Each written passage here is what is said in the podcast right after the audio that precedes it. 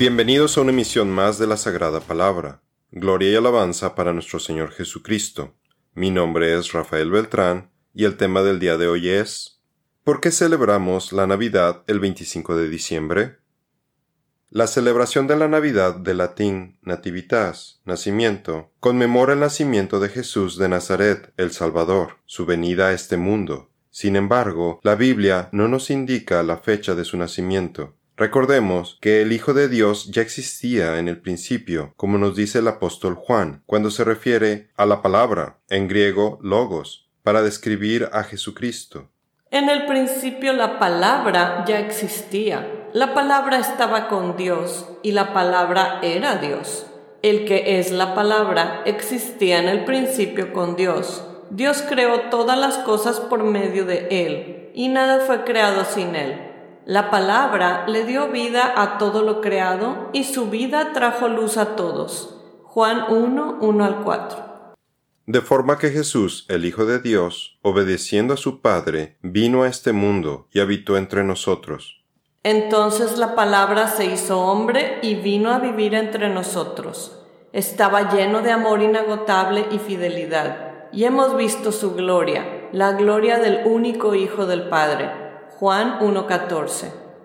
La Navidad como la conocemos hoy en día era desconocida para los primeros cristianos, quienes no la celebraban. Además, las Sagradas Escrituras no nos revelan la fecha del nacimiento de Jesucristo. Entonces, ¿por qué se decidió que el 25 de diciembre fuera el aniversario tradicional del nacimiento de Cristo? Esto a pesar de que la mayoría de los expertos y las autoridades en estudios bíblicos no estaban seguros sobre la verdadera fecha de su nacimiento. Sin embargo, en lo que sí coinciden es que no pudo haber sido en invierno.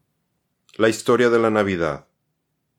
La decisión de celebrar la Navidad el 25 de diciembre fue hecha durante el siglo IV por los obispos de la Iglesia en Roma, ya que el Imperio romano comprendía un vasto territorio en el que había una mezcla de diferentes naciones, culturas y religiones politeístas. El emperador Constantino I utilizó el cristianismo para unificar el imperio. Este proceso tomó 67 años, del 313 al 380 después de Cristo hasta que el emperador Teodosio I hizo del cristianismo la religión oficial del Imperio romano. Por tanto, los obispos decidieron celebrar el nacimiento de Cristo durante el solsticio de invierno, en un intento por cristianizar las celebraciones paganas, ya que eran muy populares entre la gente, quienes no iban a dejar su tradición para adoptar una nueva religión.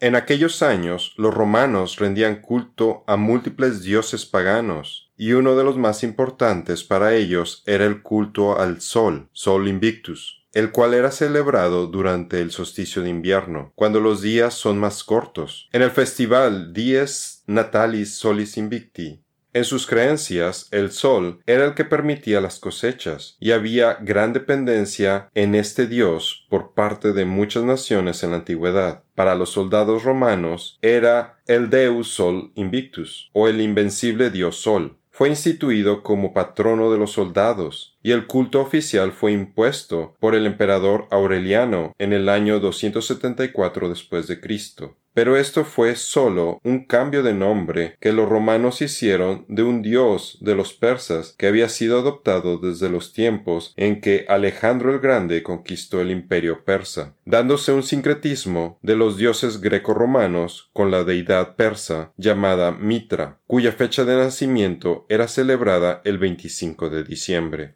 En la antigua religión persa llamada Zoroastrismo, Mitra era el benevolente dios detrás de la luz y poder del sol, que proveía salud, riqueza y alimento. El emperador romano Nero le rendía culto a esta deidad y comisionó una estatua colosal de bronce del Sol Invictus y realizaba las ceremonias persas del mitraísmo. El mitraísmo tenía orígenes en el zoroastrismo persa cuando lo adoptaron los romanos. Los soldados eran particularmente fervorosos e hicieron sincretismo con otras deidades greco-romanas. El emperador romano Constantino decretó en marzo 7 del año 321 después de Cristo el día del sol, dies solis, Ahora lo conocemos como domingo, Sunday o Día del Sol en inglés, y lo proclamó como un día romano de descanso. Siendo el culto al sol tan importante en el Imperio romano, los obispos de la Iglesia romana decidieron cristianizar el festival y celebrar en esa fecha del 25 de diciembre el aniversario del nacimiento de Jesús, haciendo sincretismo con los cultos romanos y persas. Hoy en día, lamentablemente, en la celebración de la Navidad, aún encontramos la asimilación de una mezcla de elementos paganos y cristianos de forma sincretista, y con el paso del tiempo más y más tradiciones y tergiversaciones han hecho de la festividad un evento comercial que está muy alejado de su significado original. Jesucristo ha quedado totalmente relegado. La mercadotecnia de la Navidad. Recordemos que el pino de Navidad y el intercambio de regalos no tienen nada que ver con Jesucristo. Todos estos son elementos que tienen orígenes paganos en el Imperio romano. Escucha la palabra que el Señor te dice, oh Israel. Esto dice el Señor. No te comportes como las otras naciones que tratan de leer el futuro en las estrellas. No tengas temor de sus predicciones, aun cuando otras naciones se aterren por ellas sus costumbres son vanas y necias. Cortan un árbol y el artesano talla un ídolo. Lo decoran con oro y plata y luego lo aseguran con martillo y clavos para que no se caiga. Jeremías 10, 1 al 4. Santa Claus o Papá Noel ha usurpado el lugar que solo le pertenece a Jesús al hacerle creer a los niños que existe un ser mágico, diferente de Dios, en quien deben poner sus esperanzas para recibir regalos, y a quien hacerle peticiones, cartitas al Polo Norte o incluso oraciones. Le están creando un ídolo. Esto va directamente en contra del segundo mandamiento. No te hagas ninguna clase de ídolo ni imagen de ninguna cosa que está en los cielos, en la tierra o en el mar no te inclines ante ellos ni les rindas culto, porque yo, el Señor tu Dios, soy Dios celoso, quien no tolerará que entregues tu corazón a otros dioses. Éxodo 20, 4 al 5a. Las empresas están encantadas con todo el concepto de la Navidad. Es cuando logran mayores ventas en todo el año. En 1931, Coca-Cola desarrolló la apariencia del Santa Claus como se le conoce actualmente. Observe que el traje tiene los colores del logotipo de esta compañía. Lamentablemente el pino de Navidad, los regalos y Santa Claus han tomado el lugar del verdadero motivo de la mayor celebración en la historia de la humanidad, la venida de Jesús, el Mesías al mundo. Reflexione cuándo fue la última vez que leyó los pasajes de la Biblia acerca del nacimiento de nuestro Salvador en familia durante su celebración navideña. No se deje llevar por las ideas del mundo, especialmente si usurpan el lugar que solo le pertenece a Dios. Pero entonces, ¿cuándo nació Jesús? No se sabe el día con exactitud, inclusive el año de su nacimiento. En el calendario gregoriano lo tenemos equivocado. No es en el año 1 como se calculó, ya que se piensa que Jesús nació entre el año 6 y 4 antes de Cristo. Esto en relación a la muerte de Herodes en el año 4 antes de Cristo, quien es recordado por la masacre de los inocentes en la época del nacimiento de Jesús. Cuando Herodes se dio cuenta de que los sabios se habían burlado de él, se puso furioso.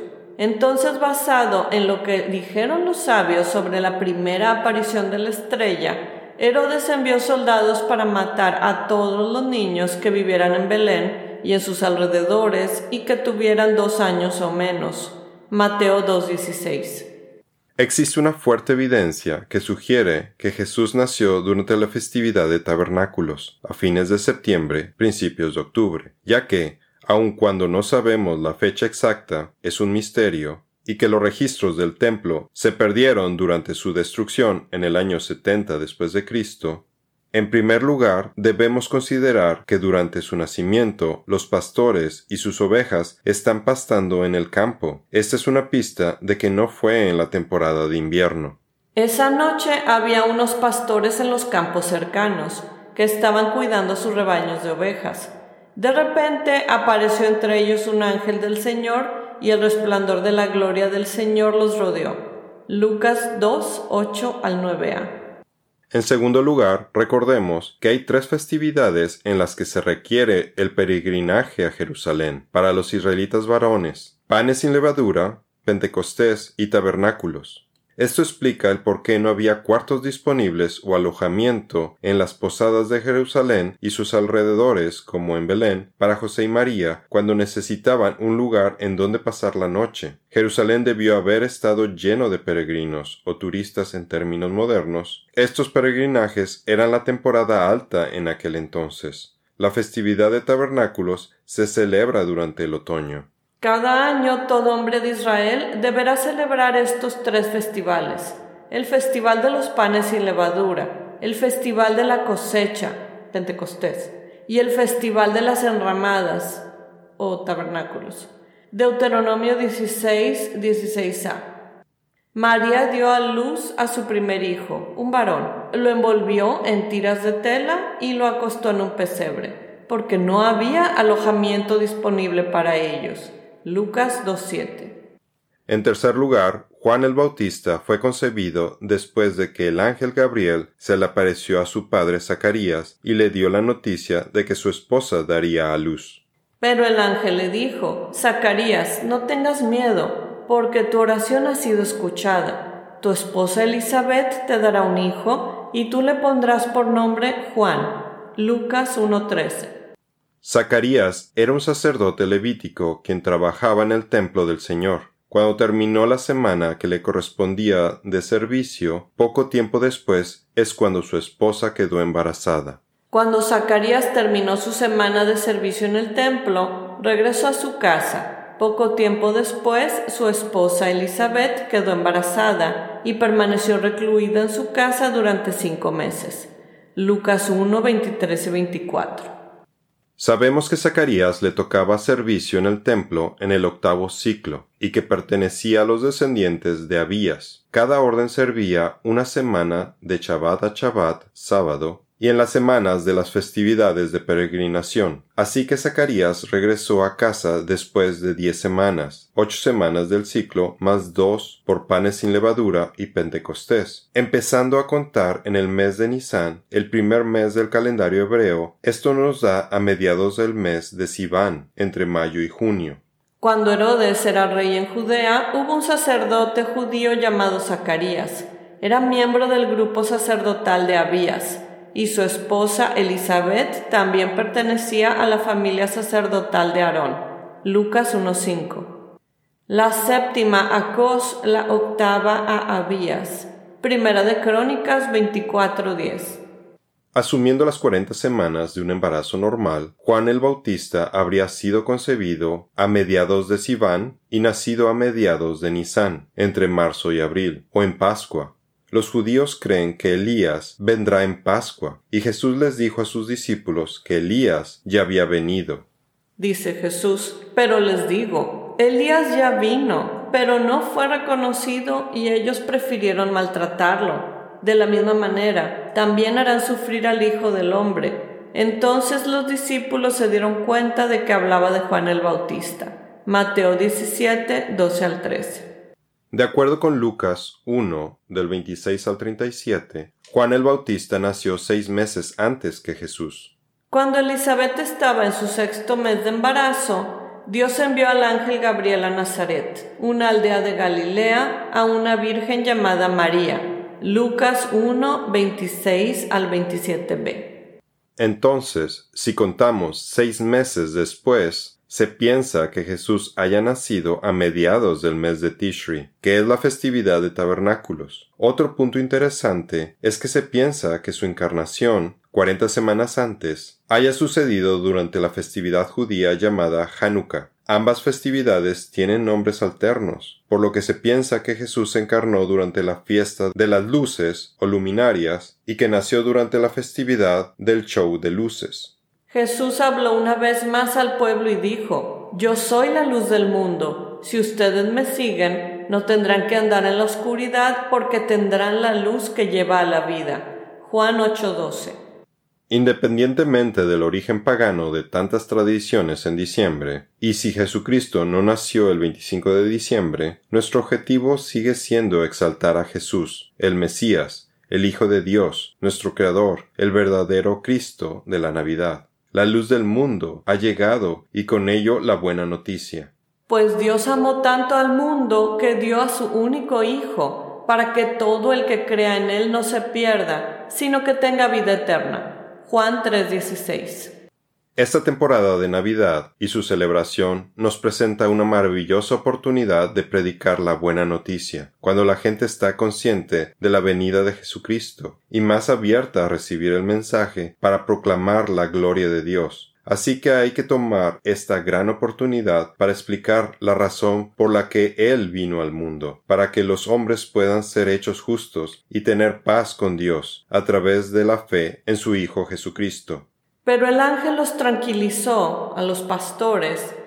No tengan miedo, dijo. Les traigo buenas noticias que darán gran alegría a toda la gente. El Salvador, sí, el Mesías, el Señor, ha nacido hoy en Belén, la ciudad de David, y lo reconocerán por la siguiente señal. Encontrarán a un niño envuelto en tiras de tela, acostado en un pesebre. De pronto, se unió a ese ángel una inmensa multitud, los ejércitos celestiales, que alababan a Dios y decían, Gloria a Dios en el cielo, más alto, y paz en la tierra para aquellos en quienes Dios se complace. Lucas 2, 10 al 14. Esto es todo por el día de hoy. Los esperamos en nuestra siguiente misión. Que Dios los bendiga.